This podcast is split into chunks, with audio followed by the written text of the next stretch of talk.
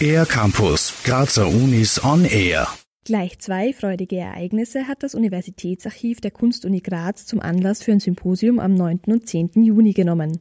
Den 50. Geburtstag von Olga Neuwirth und einen Teilvorlass, den die österreichische Komponistin und Musikerin dem Archiv überlassen hat. In ihren Werken arbeitet Olga Neuwirth oft multimedial und greift unterschiedlichste Gattungen auf.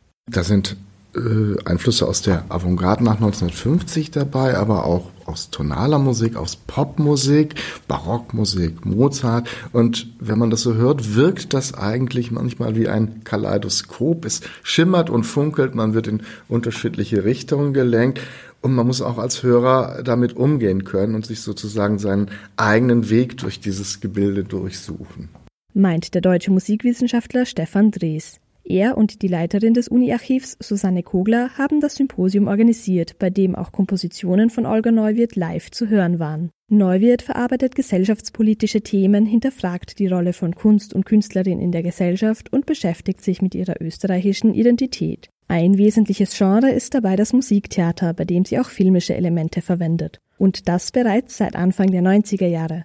Sie ist also durchaus eine Pionierin, sagt Stefan Drees. Sie hat zum Beispiel 1991 in ihren kleinen Mini-Opern schon Rap verwendet. Wer hat, oder Hip-Hop verwendet, da gibt es einen Hip-Hop-Sänger. Wer hat das damals gemacht? Heute wird das dauernd gemacht. Olga Neuwirth wählt für ihre Werke ganz bewusst bestimmte Instrumente mit bestimmten Klangfarben aus, sagt die Musik- und Theaterwissenschaftlerin Elisabeth van Treeg.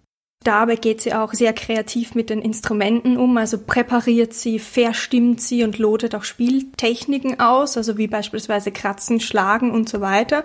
Auch durch Live-Elektronik, indem sie beispielsweise Delay-Schleifen drauflegt, um Echos oder Halleffekte zu erzeugen. Außerdem benutzt sie Klangmorphing, also stufenlose Übergänge zwischen menschlicher Stimme und beispielsweise Wolfsgeheul. Samples davon gibt es in der audiovisuellen Sammlung im Uni-Archiv, das im sogenannten Archiv der Gegenwart Unterlagen zu zeitgenössischen Künstlerinnen und Künstlern sammelt. Ein Tagungsband wird die Ergebnisse der beiden intensiven Symposiumstage festhalten. Für den R-Campus der Grazer Universitäten Johanna Trummer. Mehr über die Grazer Universitäten auf ercampus-graz.at